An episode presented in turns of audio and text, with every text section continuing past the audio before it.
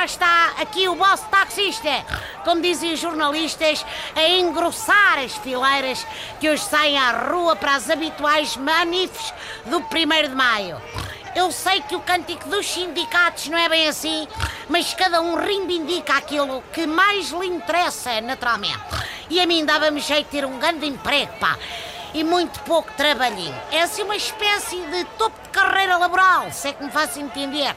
Também conhecido por tacho, cunha para assessorar um ministro ou cargo chorudo na administração de um banco.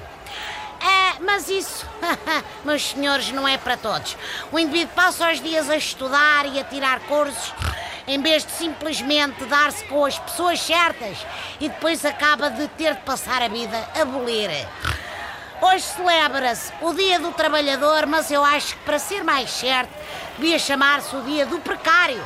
Ou então Dia do Colaborador, que é como agora as empresas modernas chamam aos funcionários quando não lhes querem pagar a segurança social e horas extraordinárias, mas exigem que sejam mais aplicadinhos que um grupo de clandestinos fechados numa cabe a cozer sapatos, Catar. Bom, esta se calhar foi fortezinha, mas as coisas têm que ser ditas. Esta foi para aqueles que estão a abolir, enquanto os patrões lucram o chamado fim de semana prolongado. Bom, António Costa prometeu resolver a partir de hoje o problema da disparidade salarial entre homens e mulheres.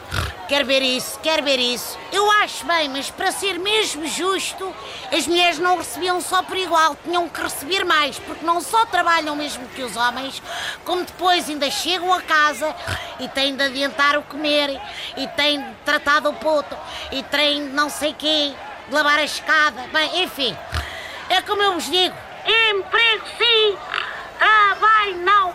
Bom feriado, pessoal, gozem um bocadinho ao menos.